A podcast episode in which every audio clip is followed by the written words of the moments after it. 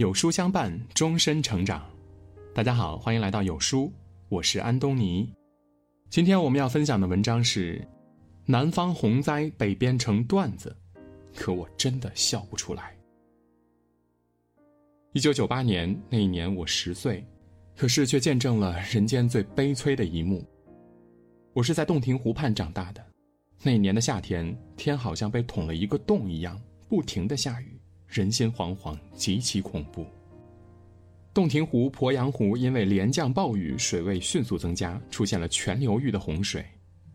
我亲眼看到坚固的河堤在几秒钟内完全被摧毁，我亲眼看到汹涌的河水怒吼着把一座房屋完全吞噬，我也亲眼看到了村里的叔伯种了一年的水稻被摧毁后跪在河堤上痛苦的场景。但这些我没有太多时间去顾及，因为我要帮着家人们在洪水中去抢救衣物。舅舅的房子被水淹了，我赶到的时候水已经到了腰间。外公外婆的房子全部被水吞噬，家具全部漂浮在水中。我们全家人一起在水中争分夺秒的抢救。洪水来的时候，往往就是那么一瞬间，有的人逃不出来。就被淹死在自己的房子里。有的人来不及多做准备，粮食、钞票、贵重物品就全部被水冲走，失去所有。那个时候，到处是这样的沙袋，一摞摞码放在河边，抵抗洪水的侵袭。所见之处都是一片白茫茫，房屋就只剩下半截。抗洪救灾的解放军战士日夜守在河堤口，不断检测水位。是与大堤共存亡。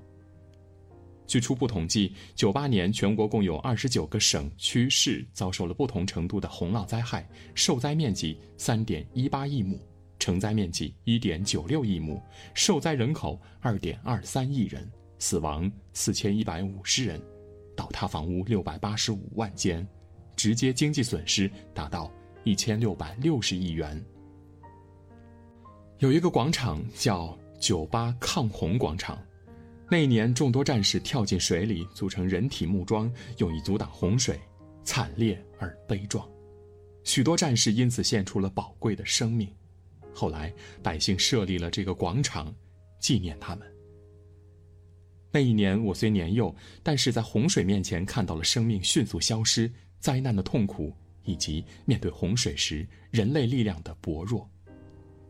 这些场景深深刻进了我的脑海中，以至于后来的每一次提到洪水，都有一种深深的担忧和后怕。今年同样如此。重庆水文监测总站发出1940年来首次红色预警，重庆綦江将出现1940年以来最大洪水。江西汛情告急，因为连日暴雨，鄱阳湖水位大涨。突破一九九八年历史水位极值，超过警告水位二点六八米，甚至还有上涨的趋势。江西婺源修建于南宋时期的八百年的彩虹桥，顷刻之间被洪水冲断了。湖南发布洪水橙色预警，多个地方全部被洪水淹没。我们以前看到的橘子洲是这样的，但现在已经变成了这样了。根据相关数据显示。截止到目前，全国上下共有四百三十三条河流发生超警以上洪水，汛情灾情已经导致二十七省三千七百八十九万人受灾了，一百四十一人失踪，倒塌房屋二点八万间，损失不可估计。更让人痛心的是，我们不断听到有年轻的战士在洪水中献出了宝贵的生命，但即使前方有危险，我们也绝不能坐以待毙。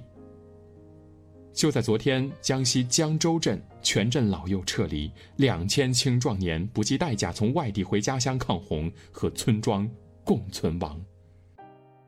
在记者镜头下，受灾群众在渡口排着长队等待过江，要在一天内全部转移完毕。他们只来得及带上一些必备物品，提着几个小包，被迫离开那个自己住了一辈子的家。有人不断叹息：“就这么都放弃了。”放弃了，没办法。是的，没办法，在天灾面前，人类的力量真的是太弱小了。我们只能尽自己的微弱力量，让损失变得更小。那一张张图片，一个个场景，真的是触目惊心。我想说的是，这是一场灾难，正在有人因为这场灾难而失去生命，正在有人因为灾难而变得流离失所。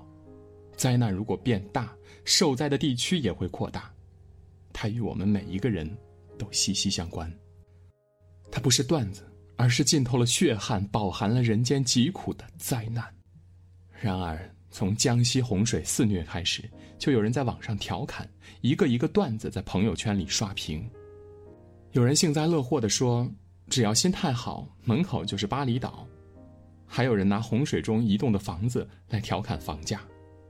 为了防洪，新安江水库自建成六十一年来首次九孔全开泄洪。于是又引来一场看热闹的网友的狂欢，哇，这也太壮观了！有人敢去桥上走走吗？这下下游人民不缺安江鱼吃了。甚至因为这里靠近农夫山泉水源地，有人趁机抖机灵：这泄的不是洪水，可都是农夫山泉呀。长沙因为洪水导致浏阳河和湘江出现了泾渭分明的景象，网友却说：“看，好像鸳鸯锅。”鄱阳湖汛情告急，可是他们还在调侃有没有大闸蟹。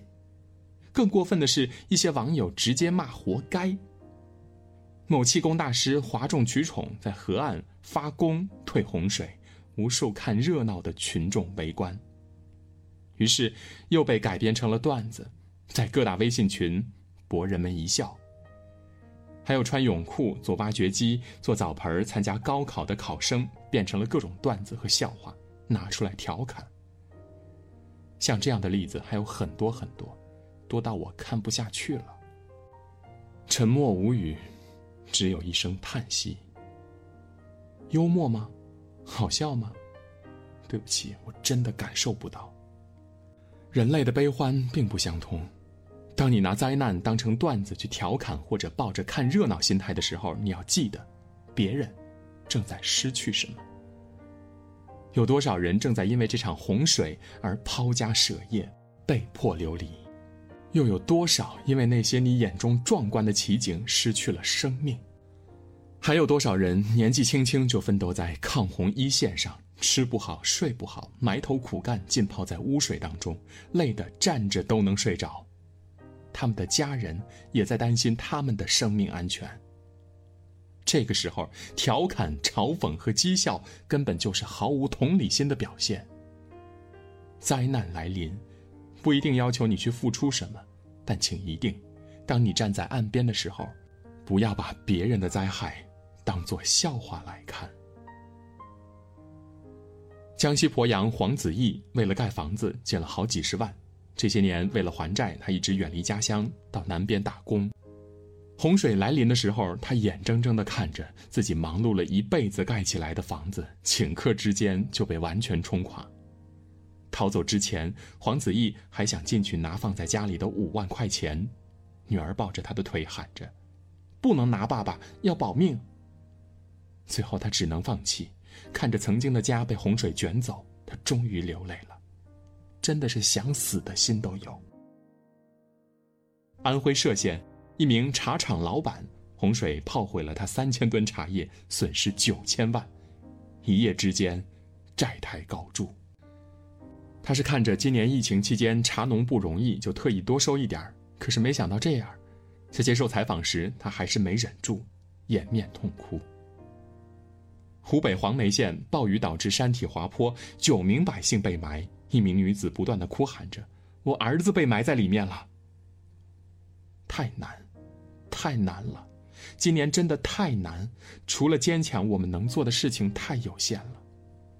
我们根本想象不到那些受灾的人民究竟面临着什么样的困境，在经历着怎样的内心煎熬，以及这件事情会对他们造成多大的影响。如果不能伸出援助之手，如果没有经历过洪水，不能做到感同身受，那么，请不要嘲笑，不要把他们的苦难当成段子调侃。不要拥有看热闹不嫌事大的心态，请保持做人最后那一点点的悲悯之心。围观灾难，看热闹不嫌事儿大，结果灾难发生在自己身上的时候，只能痛哭。正如《流浪地球》里所说的那句发人深思的话：“起初没有人在意这场灾难，直到这场灾难和每个人息息相关。”一九九八年特大洪水，我是一名亲历者，也是一名受害者。你知道那一年水稻被淹了之后，我们是怎么度过的吗？东家借西家，只能靠领救济粮和一些赈灾补助过活，每个人每天吃多少都要精打细算，吃饱。是不可能的。至今我都非常厌恶吃红薯，因为那个时候没有粮食，往往都是一点粮食在煮一大锅的红薯。我读小学最熟悉的一句话呢，就是“一方有难，八方支援”，因为那一句话常常被印在赈灾物资的那一个盒子上面。你背过赈灾捐助的旧书包吗？我有。你穿过赈灾捐助的旧衣服吗？我有。那个时候，每一次来了救灾物资在村口发放的时候，现在我都历历在目。那一年我们是怎么度过的，你根本想象不到。写了这么多，我想表达的是，苦难就是苦难，它是很难熬、很难熬的一段岁月。没有经历过的人，真的不会懂。所以我如今看到很多人在调侃洪灾，心里真的无法接受，内心生气，而又心酸。我知道，人类的悲喜并不相通，但是可不可以，在同胞受难之时保持一份敬畏之心呢？面对灾难，我们需要的是悲悯，是同情，更是智慧，而不是不合时宜的讥笑，自以为是的愚蠢。点亮文末的赞和再看，不要消遣每一场苦难，不要无视每一个受害者。生而为人，这是我们每一个人应该有的底线和善良。今天的文章就跟大家分享到这里。如果您喜欢我们的文章，记得在文末点亮再看，跟我们留言互动，这样有书就能每天都出现在您公众号靠前的位置。另外，长按扫描文末的二维码，在有书公众号菜单免费领取五十二本好书，每天有主播读给你听。明天同一时间，我们不见不散。